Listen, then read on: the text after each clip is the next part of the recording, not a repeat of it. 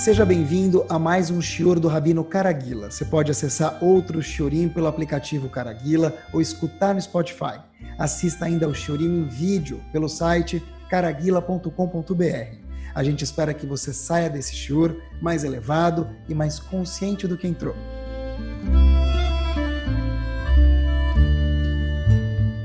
Muito boa noite, Bruhim Abaim. Queria falar com vocês hoje sobre um tópico quente e que tem muito a ver com o nosso dia a dia, que, Bezrat Hashem, juntos a gente vai ver como isso tem um impacto direto no nosso dia a dia. Sabe que quando se fala de midot, características pessoais de comportamento, assim a gente traduz midot, cada vez a gente fala sobre uma, uma midá única diferente no shiur, porque quando a gente mistura muita coisa, a gente acaba não aprendendo nada. E quando a gente aprende de uma coisa, a gente aprende muito. Eu acho que, na verdade, é importante olhar para cada uma das midot, porque senão a gente acha que a gente está dominando ela, mas a gente, de fato, acaba perdido, achando que, mas na verdade não estava. Eles até contam que uma vez tinha uma esposa que ela quer mostrar que ela era o boss do marido. Ela mandava no marido dela. Então o que, que ela fez? Ela chegou uma vez, fez um jantar muito chique para muitas pessoas, ela queria mostrar que ela mandava no marido. Então, ela falou, olha, para o marido, logo antes de começar o jantar, entra na lata de lixo.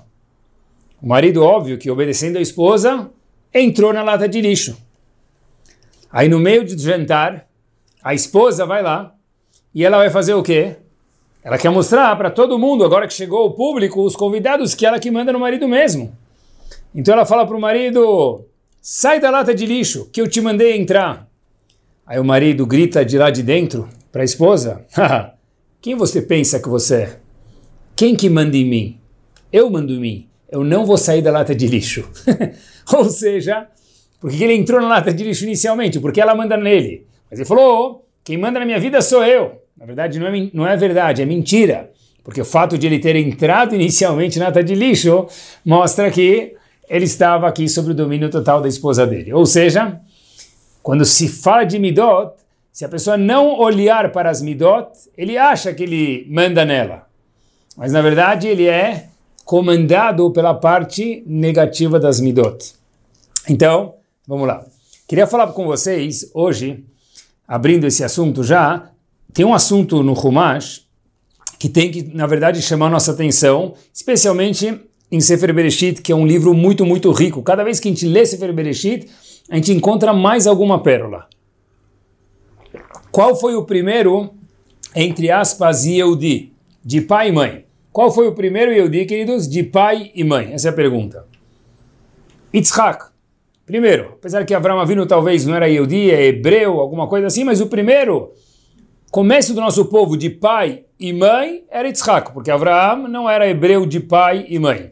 Yitzhak foi o primeiro, filho de Avraham e Sarah. Nasce quando Avraham Avinu tem 100 anos de idade, Yitzhak nasceu, Avraham Avinu tinha 100 anos de idade, e Sarah, sua esposa, tinha 90 anos de idade. Uma pergunta que talvez a gente nunca tenha feito antes é, por que teve que esperar tanto tempo para ter um filho. Será que Hashem não podia deixar eles terem filhos com 40? Já é bastante. Porque Avram Avinu teve que ter o filho dele, Yitzhak, primeiro filho de pai e mãe, Eudi. Começo da história, 100 anos de idade. E Sarah, por sua vez, que tinha 10 anos a menos do que Avram, 90 anos de idade. Por que não nasceu antes? É até curioso a gente notar que quem faz essa pergunta, meus queridos, teve um grande Rav, recente, literalmente, recente a nossa época, chamado Rav Tzadok HaKohen Milublin. Ele faz essa questão. Por que Hashem teve que esperar tanto para dar um filho para Avraham e para Sarah? Talvez a gente poderia perguntar também a mesma pergunta mais uma pergunta a embalar nesse pacote é: Yitzhak o primeiro filho, mais uma vez, do povo Yehudi, vamos chamar assim de alguma forma, ele casou com quantos anos? Ele teve a Kedat Yitzhak, ele tinha 37 anos. Três anos depois, ele casou com sua esposa Rivka. Ou seja, Yitzhak casou com 40 anos de idade. Tenta imaginar o que a Idi Shemami, a primeira Idi Shemami, vê o filho dela até 40 anos de idade sem casar. O bebê dela, né? Porque toda, todo filho de uma Ida Shemam é um bebê. O bebê dela com 40 anos de idade sem casar. Por que teve que esperar tanto? E mais uma segunda e última pergunta que eu queria fazer hoje é a seguinte. Se a gente olhar para Avram Avinu deep down, olhar dentro de verdade, e eu tentei pensar um pouquinho, queria conversar junto com vocês é o seguinte: que me dá, que atributo, que característica pessoal Avram Avinu teve, em especial para chegar no topo da montanha, literalmente Haramoria, aquela montanha onde ele chegou no décimo teste. Para chegar no décimo teste, algo importante se falar, apesar de ser óbvio, ele teve que ter passado por outros nove testes difíceis. Avram Avinu chega no décimo teste. Como que um homem que começa a vida de testes com 75 anos de idade no primeiro teste, ele vai até os 137 anos de vida, um teste atrás do outro, 10 testes. O que, que fez com que Avram Avinu não cansasse no meio? Não falasse, já deu, já foi um, dois, três, chega. Chega! Quanto eu já vou aguentar? Que me dá que manteve Avram vindo de pé. Tenho certeza que muitos devem estar pensando a Emidah de Emuná, que Avram Avinu tinha Emuná, ele confiava em Hashem. Óbvio que Avram Avinu tinha Emuná, essa é uma Midah importante, mas eu acho que não foi essa Midah que fez, deu empurrão para Avram Avinu durante os seus 10 testes. Acho que tem uma vitamina mais power aqui dentro. Duas perguntas. Primeiro é por que eles casaram tão tarde? porque Hashem não deu o privilégio deles casarem um pouquinho mais cedo. Tá bom, se não for com 18, 20 anos, 25, com 40, porque Abraão Avinu teve que esperar até os 190. Sará. E a segunda pergunta é, por que, meus queridos, que me dá, melhor dizendo, que fez com que Abraão Avinu conseguisse ter força para se manter de pé e não ser derrubado por um teste atrás dos outros, dos 75 anos de idade até os 137 anos de idade, ele foi testado por Hashem. E o que, que isso ensina para a gente hoje, aqui e agora? A resposta é a seguinte, queridos. A gente vai começar por um outro dos nossos patriarcas, já que Sefer Bereshit é um livro tão rico como a gente mencionou alguns minutos atrás, que aparece na Torá Kedoshá. Tem um segredo maravilhoso responde nossa pergunta. Yaakov, terceiro dos patriarcas agora, a gente já volta daqui a pouco para a resposta das duas perguntas. Vou mandar um pouco para frente para a gente poder observar o prisma e entender a resposta. Yaakov teve alguns filhos, doze filhos, mais conhecido como as doze tribos de Bené Israel. Yaakov tem doze filhos e uma esposa querida. Teve quatro esposas, mas uma esposa que era a mais querida de todas. Torá conta isso para gente. A esposa querida de Yaakov era Rachel. Show. Rachel, ela falece no meio da trajetória de Yaakov. Rachel, a sua esposa querida, não é enterrada junto com Yaakov em Hebron e Marat. Quem é enterrado com Yaakov é sua esposa, outra esposa Leá. Ela falece no meio da jornada. O que, que sobra para Yaakov de Rachel, depois que sua esposa falece? Dois filhos, Yosef e Binyamin. Quando Yaakov olhava para esses dois filhos, que eram filhos dele com Rachel, ele lembrava aquela esposa querida que ele queria tanto ter vivido com ela e viver alguns anos antes de falecer. A remanescência da memória de Rachel se via nesses dois filhos, Yosef e Benjamin. O que acontece é que nós conhecemos toda a história de Yosef de uma forma bastante sucinta, mas tentem vivê-la comigo. Esse mesmo filho, chamado Yosef, filho de Jacob e Rachel, anos depois, os irmãos chegam em casa, as doze tribos, e falam para Yaakov, Yaakov, temos uma pergunta para você. Yaakov diz, claro, meus filhos, tem uma túnica aqui, uma roupa aqui, está com sangue. Você, nosso pai, saberia de quem é? Yaakov olha e fala, ah, não pode ser. Sangue? Roupa? Túnica? É a túnica de Yosef, meu filho. Mas não é só meu filho que já era demais. É 50% da lembrança de Rachel. Porque eu tenho Yosef e Benjamin. Yosef foi morto? A túnica está com sangue? Os filhos falam para Yaakov, a gente tem dor de falar isso. Foram os filhos que venderam Yaakov, como todo mundo sabe a história, mas não queriam contar para o pai que eles venderam, então fingiram que ele morreu sozinho. Então, os filhos falam para Yaakov, Akerna. Veja você, Yaakov, será que é seu filho? Será que era a roupa dele ou não? Yaakov, triste demais quando vê que seu filho Yosef deve ter falecido, porque era a roupa dele, estava com sangue. Sobrou agora um filho só então, que me lembra a lembrança da minha esposa Rachel, Yaakov dizendo, Benjamin.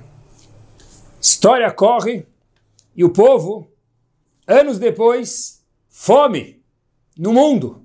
No Egito, não, mas nos demais locais, fome no mundo. Jacob fala para os filhos: olha, a gente vai morrer de fome, a gente precisa começar a se virar aqui. Os filhos vão para o Egito comprar comida com um homem que não sabiam que era Yosef, nunca mais tinham visto ele por dezenas de anos. E de repente, quando eles estão comprando comida, num, numa dessas vezes que eles vão e voltam de comprar comida do Egito para trazer de volta para o pai, eles sobreviverem, mais uma vez de forma muito sucinta, Yosef estão indo embora e de repente eles vão para esse homem que não sabiam que era Yosef mais uma vez, compram comida, estão voltando no hotel em direção a Israel mais uma vez para trazer comida para o pai deles, Yaakov, e batem na porta. Quem era? Soldados do exército egípcio. Um minuto. O que aconteceu? Como assim que aconteceu? Vocês vieram comprar comida ou roubar o faraó? Roubar o faraó, o vice-faraó? Que mais uma vez era eu sei, mas eles não sabiam? Como assim? Soldados falam, finge ainda que não sabem.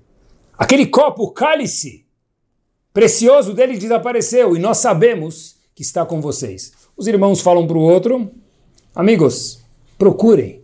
Não está com nenhum de nós. De repente, eles começam a mexer nas sacolinhas, que, mais uma vez, entre parênteses, diga-se de passagem, que o próprio Yosef pediu para colocar nas sacolinhas deles sem eles perceberem.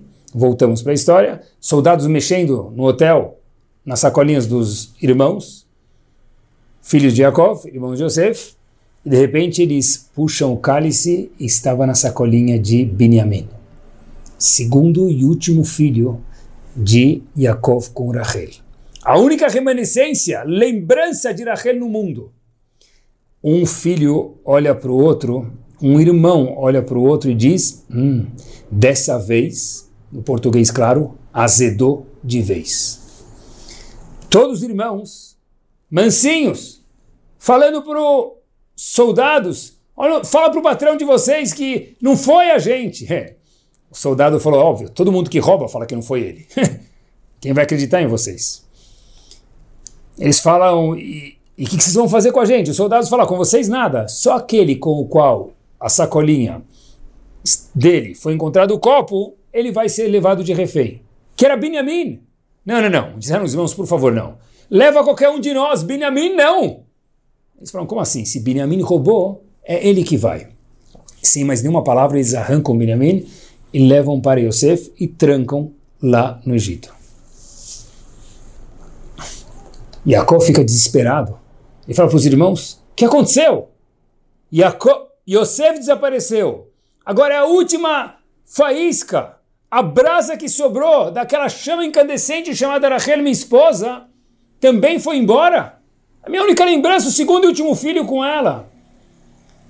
Yaakov fica arrasado. E os irmãos, quem vai brigar com o faraó? quem vai brigar com aquele homem que é poderosíssimo, mais uma vez, que não sabiam que era Yosef. Até que a Torá conta para a gente em Parashat Vaigash algo assustador. Aparece um homem, um dos filhos de Yaakov, que na verdade depois virou uma das tribos, chamado Yehudá. Ele chega para o faraó, segura no colarinho dele, como se fosse falar para ele, Habibi, fique esperto, brother. Vaigash elav Yehudá. Yehudá chegou encarando esse homem do Egito. E Eudá fala para ele de alguma forma ou outra, se fosse no Brasil, é: será que você está tirando uma com a gente? Como assim? e Eudá que até um minuto atrás, até meses atrás, cada vez que ia para o Egito comprar comida, e todos os irmãos também, como é de se entender, falavam com Yosef de cabeça, cabeça baixa, escondidos subordinados àquele grande homem do Egito que mais uma vez não sabiam que era Yosef. De repente, nesse certo momento, Yehudá fala, não aguento mais. Ele levanta, encara Yosef, segura ele pelo gol e fala, Habibi, e aí? Até onde você vai com essa brincadeira? E a pergunta é, o que, que mudou em Yehudá? Yehudá até poucos segundos atrás, era o que nós chamávamos e chamamos na escola um Yeletov, uma busacana, Sheina Meidele, uma fofinha, uma criança obediente, doce. De repente ele virou esse novo, me permitam, um adolescente. Da onde ele teve força para encarar o chefe do Egito e falar: olha, devolve Benjamin para a gente. Óbvio que o mais normal era que o chefe do Egito matasse Eudá. Toda resposta tem que estar no manual da vida, no Humash. Em que momento da história isso acontece? No comecinho de Parashat Vaigash. O Passug diz para a gente o seguinte, primeiro o Passug de Parashat Vaigash. Vaigash elav Yehudá. Yehudá chegou de uma forma muito assertiva e brava, encarando Yosef. Vaiomer biadoni. E disse, olha, saiba meu senhor. Em outras palavras, fica esperto. Por curiosidade, a história não termina aqui. Quando Yosef vê essa atitude de Eudá, que mais uma vez poderia ter sido horrível, e matado Eudá, como era de se esperar, Yosef se contém e perde um pouco esse poder de se conter e fala: Olha, eu não aguento mais. Fala para todo mundo sair da sala oval de Washington, no paralelo ao Egito, e aí Yosef começa a chorar e se revela aos irmãos. Foi esse episódio da força de Eudá que fez com que Yosef se revelasse para os irmãos e acabou a história. Agora sou eu, Yosef. Estou aqui. E o resto a gente conhece. A pergunta é: um minuto. O que, que deu força para Eudá se comportar dessa forma? Vai Elav Yehudá Vaiomer Biadoni. Eudá chegou com uma força e falou: Olha, meu senhor, o que, que você está fazendo? Da onde Eudá teve essa coragem, essa audácia até perigosa, que fez com que no fim, Yosef quando viu isso, uau, falou, nem eu não me aguento mais. E acabou chorando e se revelando para os irmãos. Diz o Rebbe de Ger, no livro dele, Sfatemet, algo poderosíssimo. Ele fala o seguinte, a resposta está no próprio Passuk, só que precisa de um grande gigante ler isso para gente. E o Rebbe de Ger, com, todo, com toda honra e Kedushá traz isso no nome de alguém maior ainda. 1500, o Arizal. Traz ele o seguinte, olhem como ele leu o Passuk, pessoal, olhem que forma bomba. Vaigash elav Yehudá. Yehudá veio encarar Yosef. O que, que fez ele mudar de Eletov para esse adolescente rebelde? No bom sentido aqui. Vaiomer bi Adoni. Diz o Arizal, trazido pelos Fatemet, o seguinte. Vaiomer bi Bi, em hebraico, quer dizer dentro de mim. Adoni. Mas ele não lê Adoni, lê Ado e depois Nai, o nome de Hashem. Disse Yehudá para o faraó, chega. Sabe com quem você está lidando, meu querido? Bi, dentro de mim tem Hashem. Vaigash elav Yehudá, olhem como Arisa leu o Pasuk. Bi, dentro de mim tem a Kadosh Baruchu. Eu não vou tolerar a sua atitude dessa forma por mais nem um minuto. Fiquei pensando, o que, que o Arizal quis dizer? Daí que você tem Deus dentro de você. Ainda assim, como isso permite que você seja audacioso e até de uma forma arriscar a tua vida, arriscar a vida de todos os irmãos. O Arizal deve estar falando para a gente o seguinte, Biadoni, eu tenho Hashem dentro de mim. Eu faço parte de uma história. Eu faço parte de uma trajetória, de um percurso, de um povo que está começando. Começou já atrás com meu avô Abraham, Isaac, Yaakov e a gente, mais que avô. E a história não pode parar por aqui. Dessa forma, todos nós vamos morrer. A única remanescência que meu pai tem da sua, sua esposa querida Rachel, Yaakov, perdeu Yosef. Os irmãos não sabiam que era Yosef mais uma vez. Binyamin, você quer pegar ele da gente? Você vai acabar com a história do nosso povo? A gente vai cessar de existir? É impossível isso, porque Bi Ado, em vez de Leni, diz o Arizal Leanai. Bi Ado e depois Nai. Dentro de mim tem a Kadosh Baruch Hu, tem uma história aqui dentro. Você não vai conseguir terminar a história por aqui e um patrocínio Hollywood, The End. Não vai terminar aqui. Daí, diz o Arizal, surgiu a força de Eudá de encarar de uma forma até um pouco talvez mal educada esse homem no Egito. E foi nesse momento, mais uma vez, que Yosef se revelou. Falou, uau, chegaram ao limite. Chegaram onde eu queria que chegassem. Que entendesse que nosso povo tem um começo, um meio e o fim ainda não chegou. Pessoal, olhem que, olhem que curioso, olhem que maravilhosa nessa Torá de acordo com os óculos de Rahamim. Não é por acaso que esse homem que encarou e teve esse feeling, ele era mais uma vez Vaigash Elav Yehudá, um dos filhos de Yaakov, que depois veio a tribo de Yehudá. É o único dos filhos que contém o nome de Hashem. O nome de Hashem que nós conhecemos, a gente nem pode pronunciar isso fora do Betamigdash, que hoje nós, por enquanto, não temos. É letra Yud, letra Rei, letra Vav e letra Rei. A palavra Yehudá contém todas as letras Yud, Kei, Vav, Kei, tem uma letra a mais. O único dos filhos que contém o nome de Akadosh Baruch Hu dentro dele é Yehudá. Por quê? Porque Yehudá falou Bi Adô. Ele usou essa característica. Eu tenho Hashem dentro de mim. Fato é que meu nome até virou Yehudá agora. E quem tem o nome de Akadosh Baruch Hu dentro dele, sabe que ele faz parte de uma história, difícil parar uma pessoa dessa.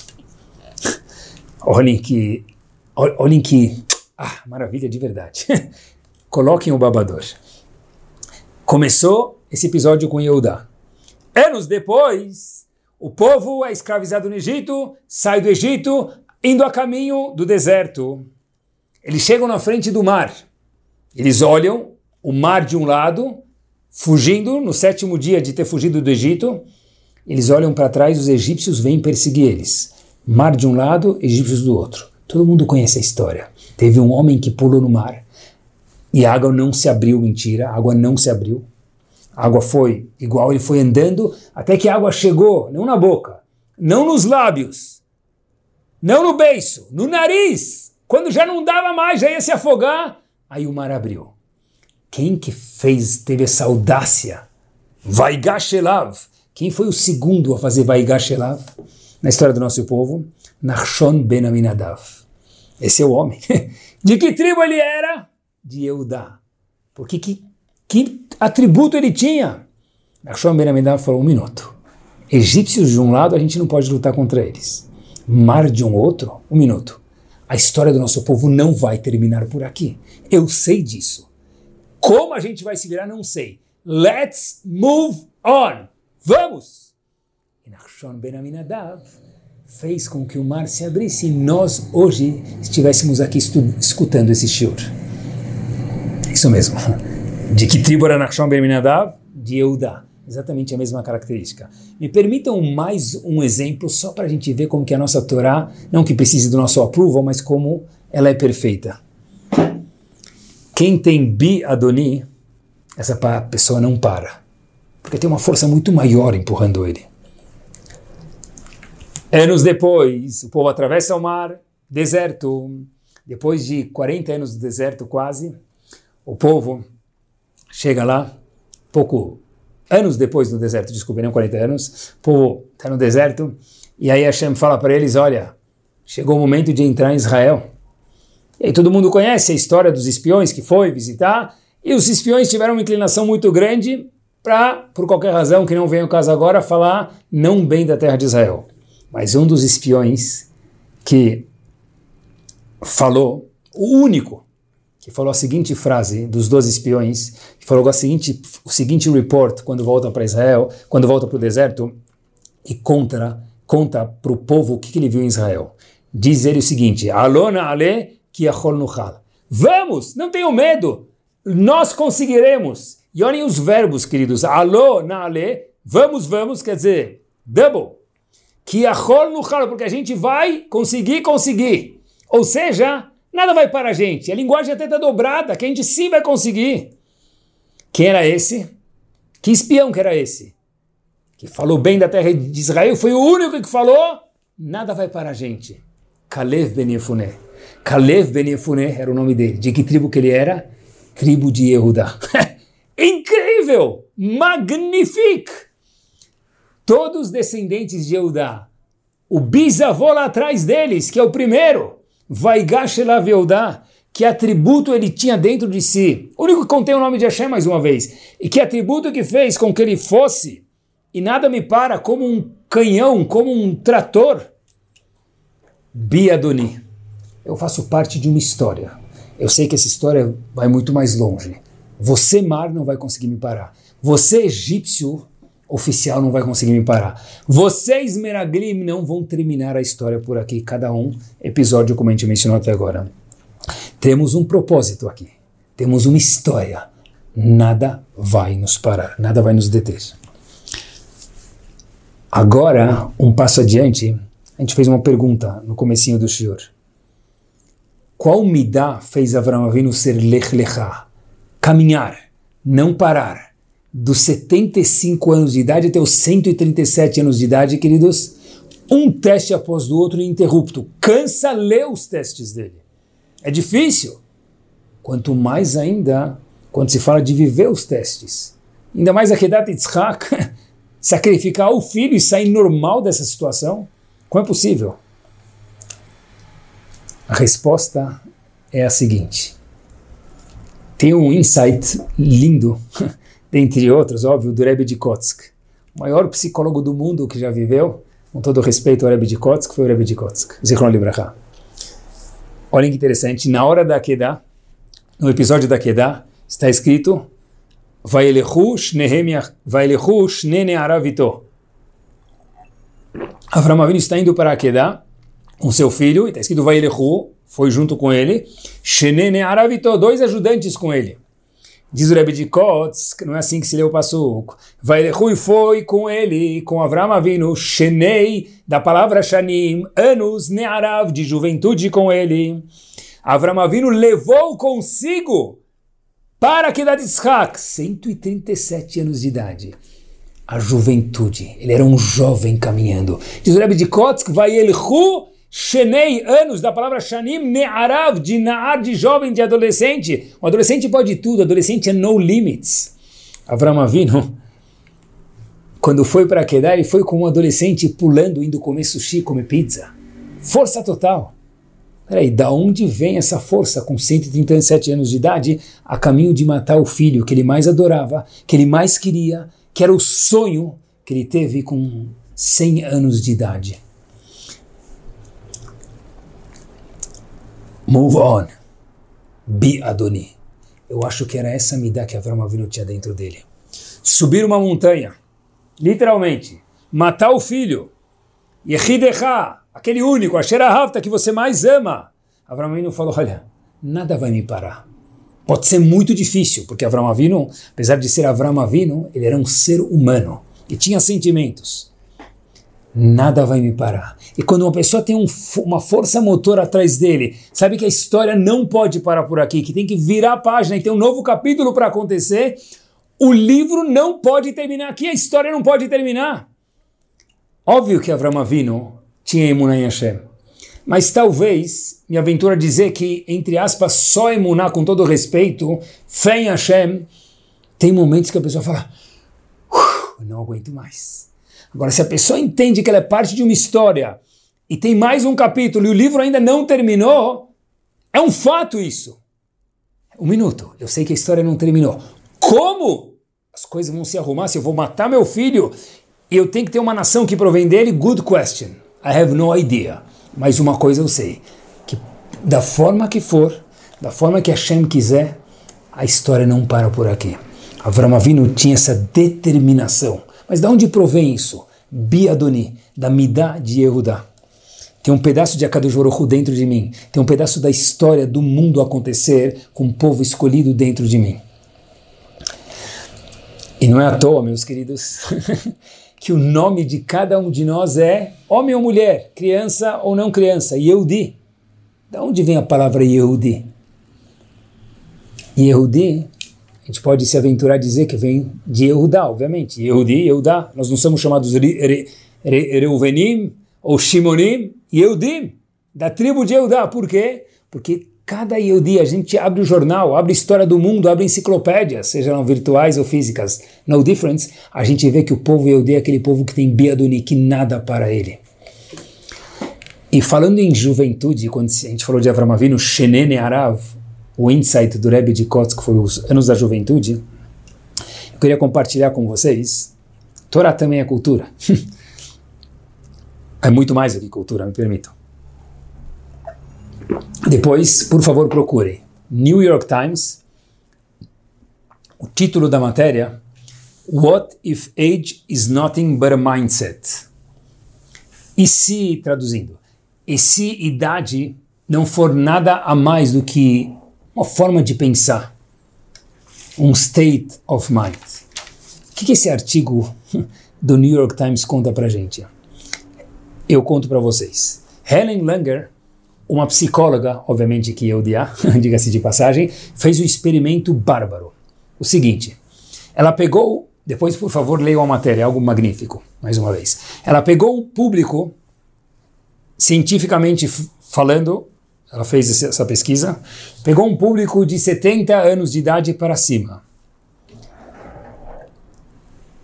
e levou eles para um novo local, tirou eles do habitat deles, casas, asilo, onde eles estavam, e levou eles para um local da residência onde eles estavam para um local diferente. Era um local 25 anos atrás. O que quer dizer isso? Olhem que, que magnífico, olha que gênia. Músicas de 25 anos atrás.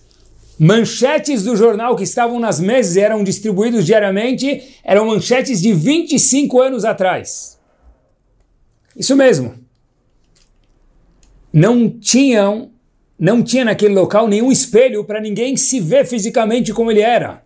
Nenhum espelho. E a experiência foi como essas pessoas vão agir com músicas do antigamente, luzes do antigamente, conversa do antigamente, manchetes do antigamente sem espelho. Só não tinha como ver a face dele em algum lugar, vidro, espelho, nada. Pessoal, olhem que bárbaro. Cientificamente provado, explicado e descrito no New York Times. Cada haviam pessoas que estavam em cadeiras de roda, começaram a andar de bengala. Haviam pessoas que já não lembravam muitas coisas, começaram a lembrar o nome da, onde, da rua onde moravam, dos filhos, dos netos. Outras pessoas conseguiam, precisava repetir uma coisa duas, três, quatro vezes e gritar no ouvido deles para eles escutarem. Começaram a escutar de primeira num tom mais baixo. Outros tinham dificuldade de enxergar, mesmo com aquele óculos todo complexo. Agora ficou fácil. 63% melhor nas provas de inteligência. Tinham algumas pessoas que estavam até jogando futebol, entravam na academia para fazer ginástica. Touchdown! Pessoas de mais de 70 anos de idade, quando entraram no meio ambiente de 25 anos atrás, começaram a se comportar exatamente fisicamente também como estavam há 25 anos atrás, muito mais jovens, muito mais vigorosos e muito mais tudo. O New York Times trouxe essa matéria que essa senhorita Langer, essa psicóloga, provou que o ambiente traz a juventude. Ou seja, como a própria como o próprio título da matéria, What if age is not in a mindset? Talvez idade é algo no pensamento. Fato é que mudando o ambiente, a idade retrocede, ela volta para trás e fica mais jovem. Talvez foi isso que o Rebbe de Kotzk disse que Avram levou Shenene Aravitó os anos da juventude. Como que um homem de 137 anos finge ser jovem? A midá que nós falamos, qual que é a determinação? Biadoni. Eu faço parte de uma história, meu querido. Mas e daí? Como assim e daí? No mindset está tudo, como provou o Rebbe de New York Times. Esplêndido. e agora, meus queridos, fica fácil a gente responder a nossa segunda pergunta. Por que, que Abraão Avinu teve que ter filho com uma idade avançada e Sarah? Por que Kadosh Baruch Hu fez isso? Assim perguntou Rav Hatzadok HaKohen Milublin. E também a gente pode perguntar e responder junto, talvez, qual o nome do filho de Abraão Avinu mesmo? É? Ah, Yitzhak. Muito bem. Yitzhak. Tenta imaginar, hoje em dia, Alguém tem um filho e chama ele de Yitzhak. Muitos chamam. Mas espera aí, qual é o significado da palavra Yitzhak? A palavra Yitzhak vem da palavra tzchok, em hebraico, se forem para Israel, ou coloquem no Rav Google o tradutor tzchok, piada, riso, gargalhada. Tentem imaginar, nasce o filho de algum colega nosso, e aí pergunta para ele, como ele chamou? Gargalhada. Piada do português. Como assim? Chamou teu filho de gargalhada? De piada do português? De riso? Estranho, né? Mais ou menos. Então, por que, que o primeiro filho do povo, primeiro filho de pai e mãe hebreu e Yehudi de alguma forma, era Yitzhak? Da onde vem esse nome? Porque, meus queridos, nossa história é ha, ha, ha, risada. Tzchok, Yitzhak. Hashem falou para a gente, olha, Habibi, o primeiro homem foi aquele homem com determinação. Ele provou que no state natural povo Yodi não consegue viver. Só rindo. Quando a gente ri, quando a gente fica, uau, pega, pego de surpresa com alguma coisa, a gente dá gargalhada. Gargalhada vem da surpresa. Para o povo Yodi, tudo vai ser uma surpresa. O nome do seu filho vai ser chamado de Yitzhok. Avram Avinu, com uma grande profecia, chama o filho dele de risada, porque a história do povo Yodi é uma grande surpresa. Como nós estamos aqui, não sei responder para ninguém. Difícil, impossível depois de tudo que o povo passou. Mas qual me dá que nos segura? Bi Adoni. Sei que eu sou o começo, o meio e o fim ainda não chegou. A nossa história é uma gargalhada, porque a gente ri quando é inesperado mais uma vez. Mas quando se tem um propósito, não existe nada que é de alguma forma ou outra inesperado. Por isso que Avram Avinu se casou tão tarde, disse Tzadok Cohen Milublin. Por quê? Porque Hashem falou, olha, Vamos ver como ele vai se comportar se ele não tiver um filho até 100 anos de idade. Tinha Ismael, mas Ismael não foi o herdeiro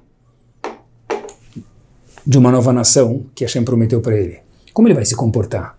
Como essa mulher chamada Sarah, que olhou para o seu próprio ventre falou: daqui vai sair um filho, e começou a gargalhar. Como vão se comportar? Será que eles vão acreditar em mim? Será que eles vão ter a determinação de Biadoni? E a história provou que eles sim tiveram. Mas não é para eles somente. É para nós sabermos que para o povo Yudi não existe nada que é fora do natural. O povo Yudi, ele é a essência do fora do natural. Essa me dá que segurou Avram Avinu. Porque quando se trata de alguém que tem um propósito, nada é impossível. Quando alguém faz alguma coisa, aí ele pode cansar no meio. Mas quando ele tem um propósito, tem um destino, tem um GPS, tem um norte lá na frente, e essa pessoa acredita muito nesse norte, nada para ele. E no estágio final do nosso Shur, acompanhem como a história é maravilhosa. Avram Avinu, esse mesmo Avram Avinu, é o mesmo. Hashem conta para ele, Habibi, em algum momento você vai ter um filho. E Hashem fala para a gente o seguinte na Torá Kedoshá, Avram Avinu, tá vendo as estrelas aqui? Avram diz, diz, conta elas. Avinu começa a olhar, um, dois, três, Avinu não termina, porque as estrelas são inúmeras, numerosas demais. Hashem fala para ele, olha, Habib, relax.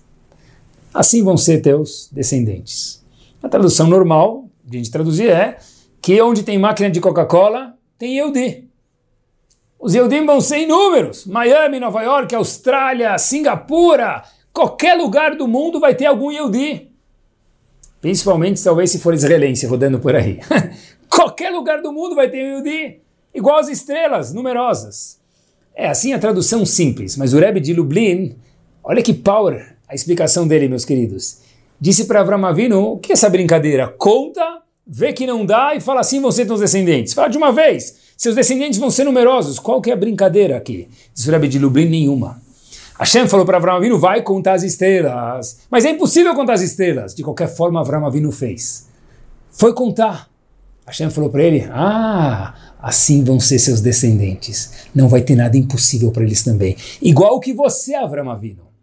Igual que você, Yehuda. Igual que você, Ben Nachshon Ben Aminadav. Igual que você, Kaleb Ben Efune. Igual que nós, Yehudim. Não tem nada impossível, porque você foi contar as estrelas sabendo que não dá para contar. É isso mesmo. Como se conta, não sei, mas se Hashem mandou, eu vou. Porque de alguma forma isso vai acontecer. Hashem falou para ele, ah, Ko Yezarachá. Assim vão ser seus descendentes. Ter um norte. Ter um norte fez, o que Avram, fez com que Avram Vino passasse os dez testes. Ele passou nos desafios da Academia do Sucesso. É, e na verdade, esses percalços que a pessoa tem durante a vida, desafios, lombadas que cada um de nós tem durante a vida, que faz parte da vida de qualquer pessoa do mundo, eles trazem para a pessoa a oportunidade de crescer. Quando a gente tem dificuldades em criar os filhos, de alguma forma ou outra, traz o brilho do rinur que pode existir dentro de cada um de nós. Quando a pessoa tem dificuldades da parnassá, da sustento, traz o brilho, talvez de procurar um amigo, ser humilde, pedir um conselho, talvez de confiar em Hashem, traz alguns brilhos para a pessoa. Quando a pessoa tem dificuldades no casamento dele, traz alguns brilhos e algumas forças do que, que pode surgir de um marido de uma mulher. Porque acompanhe comigo. Todas as comunidades do mundo têm algo único e ímpar em comum. Todas. Elas foram construídas por pessoas que tinham alguma visão. Alguma pessoa que tinha, nas linguagem, na linguagem do show de hoje, o Bi Adoni. Algum deles, um propósito. Isso fez florescer a sinagoga de qualquer comunidade do mundo. O mikve, o colel, a escola, o açougue, pessoas que tinham algum projeto. Eu sou parte de um todo e não vai parar por aqui. Se ele não fizer, eu vou fazer. Eu vou ser o Yehudá do globo da onde eu moro. Maravilhoso. É isso mesmo. Avram Avinu percebeu que tem uma armadilha nisso. Porque toda midá tem uma armadilha. Qual que é a armadilha de ser uma pessoa determinada? Ser uma pessoa que tem o biadoni dentro dela. Avram Avinu tinha um ajudante chamado Eliezer. Em um momento no Humash, Rashi conta pra gente que Avram Avinu foi guerrear contra um grupo grande de pessoas, foi ele e Eliezer. E Rashi traz no Humash que o valor numérico da palavra Eliezer, Aleph, Lamed, Yud, Ein, Zain, Resh, depois se você somem, dá 318. Por que Rashi conta pra gente que ele foi 318? O que, muda? Dizem nossos Chachamim que Avram Avinu ele estava 318, um nível acima de 317. E o que, que é 317? Escrevam depois a palavra Yeush no papel. Aleph, melhor dizendo, Yud, letra Yud, letra Aleph, letra Vav e letra Shin. Yeush. Yeush quer dizer desistir. A palavra Yeush soma 317. Avram Avinu andava com Eliezer do seu lado. Eliezer quer dizer o quê? Ele, Deus, Ezer, me ajuda. Ele estava sempre um passo acima 318 do que a 317, que é Ush, que é desistir, que é give up. Por quê? Porque, como a gente falou hoje, Avram Avinu tinha aquela determinação, saber que ele fazia parte da história. E para a gente terminar, talvez na geração anterior, e aqui fica um desafio muito grande para a nossa geração. Algo para se pensar no final do shiur. Na geração anterior, eu lembro, uma geração atrás, eu lembro quando a gente queria fazer bagunça, dentre muitas coisas saudáveis, a gente jogava bola. Depois de um tempo, o jogo de futebol ainda existe, mas muito mais famoso do que o jogo de futebol é o jogo virtual no iPad, no celular, aonde for. Não é mais tanto jogo físico. E meus queridos, isso é até pouco tempo atrás. Agora, nem mais isso não se faz. Uhum, não. Agora, perguntem para os jovens, não tem mais jogo de futebol virtual no celular, no iPad, o que for. Os, os, as crianças compram jogadores e vendem jogadores, e eu pergunto para as crianças, mas um minutinho. Uma vez eu vejo jovens e falo, mas Habibi, o que acontece? Falo, olha, se meu jogo, se meu time ganhar, eu ganho pontos, eu posso comprar jogadores melhores e formar um jogo, um time melhor. Falei, mas cadê teu time? Ele falou, não, Rabino, aí nem tem mais time. O time está aqui, melhor dizendo. O time está aqui, mas o jogo nem acontece. A gente vê os scores só. Aparece 5 a 2 3 a 1 2 a 1 0 a 0 E conforme esse score, a gente pode ganhar mais dinheirinho virtual para comprar jogadores ou não. Ou seja, nem jogo virtual não tem mais.